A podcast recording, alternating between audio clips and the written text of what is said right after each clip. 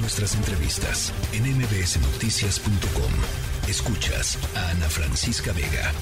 Bueno, había mucha expectativa en Ciudad Juárez hoy por la eh, que sería audiencia em, programada eh, en contra del comisionado del Instituto Nacional de Migración, Francisco Garduño, que llegó eh, a Ciudad Juárez para pues enfrentar esta audiencia.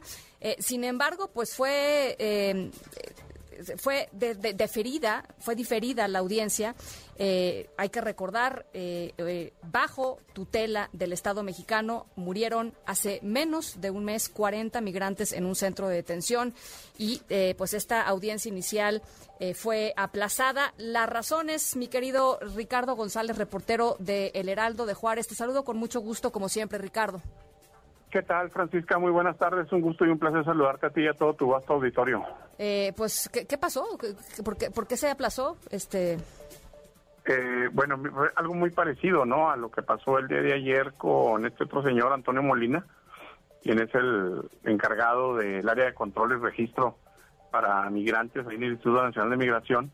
Eh, el Ministerio Público de la Federación entregó en plena audiencia eh, hizo entrega de la carpeta de investigación a las defensas, eh, en este caso defensas privadas, defensas particulares, tanto de Antonio Molina el día de ayer como el día de hoy al señor Garduño.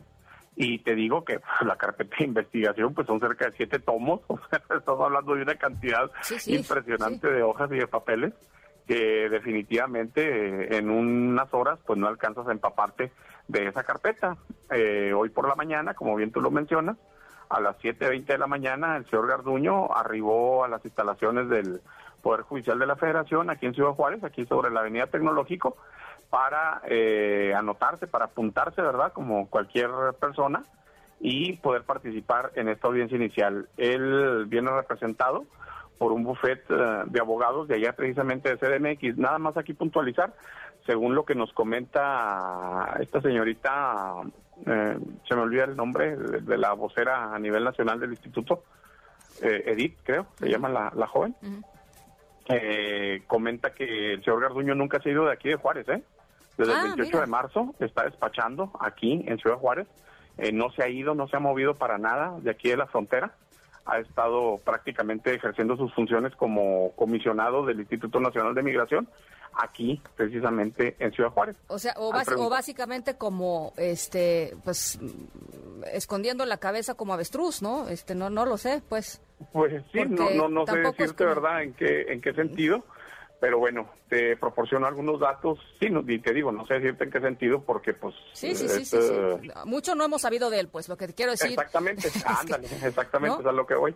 No se ha sabido mucho de él y, bueno, pues en base a eso, ¿verdad? Precisamente es que eh, le preguntaba yo a esta señorita eh, cómo es la situación.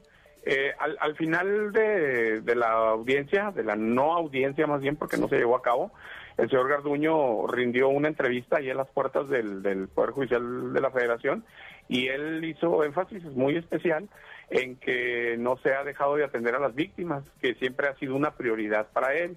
Eh, el estar al pendiente de la salud de las víctimas. Déjame decirte quién es el juez. Víctor Mario Hernández Calderón es el juez que está conociendo la causa, es la causa penal número 237, diagonal 23, y eh, como te mencionaba, eh, dentro de las em, situaciones que orillaron a que se difiriera la audiencia, el abogado defensor Rodolfo Pérez Velázquez, quien es el defensor particular de Garduño, inició la audiencia todavía sin que le tocara el uso de la palabra, inició la, audiencia señalando que él, como defensor privado, no había tenido acceso a la carpeta de investigación. Esta carpeta se le había proporcionado al defensor de oficio, que fue el que en un principio se le nombró a Garduño, sin embargo, el, al renunciar Garduño, el defensor de oficio, porque Garduño lo dijo que no lo requería, se le debió correr traslado al defensor de estas copias, al defensor privado, pero esto no pasó.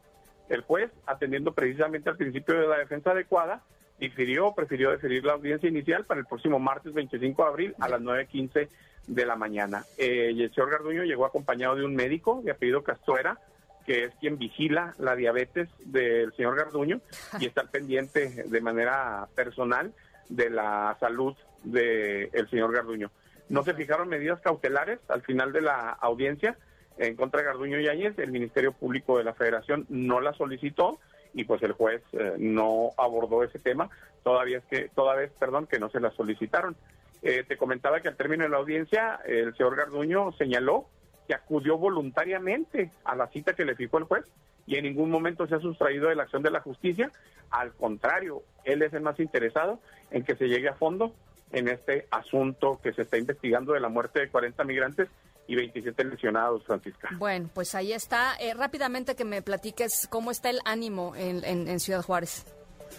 Pues mira, eh, ha habido una serie de acontecimientos, te platico en dos minutos, ha habido una serie de acontecimientos en donde los migrantes, sobre todo los venezolanos, eh, posiblemente han sentido que han sido algún tipo de provocación por parte de la autoridad.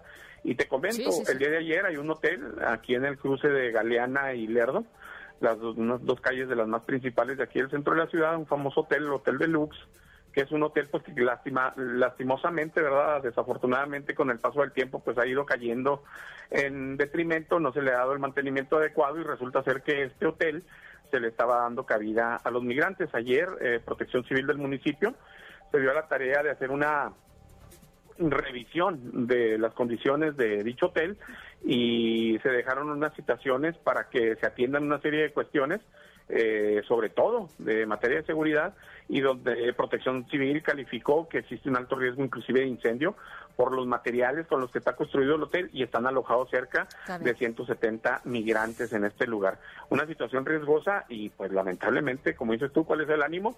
Pues hay un ánimo de, creo yo hasta cierto punto, ¿por qué no decirlo, verdad?, de temor ante esto que está pasando y donde los migrantes están sintiendo de manera muy constante, según lo que ellos mismos manifiestan, el acoso de las mismas autoridades, Francisca. Debe ser una cosa espantosa. Te, agradezco muchísimo, Ricardo, y estamos pendientes para el 25, para la audiencia. Gracias. Gracias. A la orden. Gracias, un abrazo. La tercera de MBS Noticias.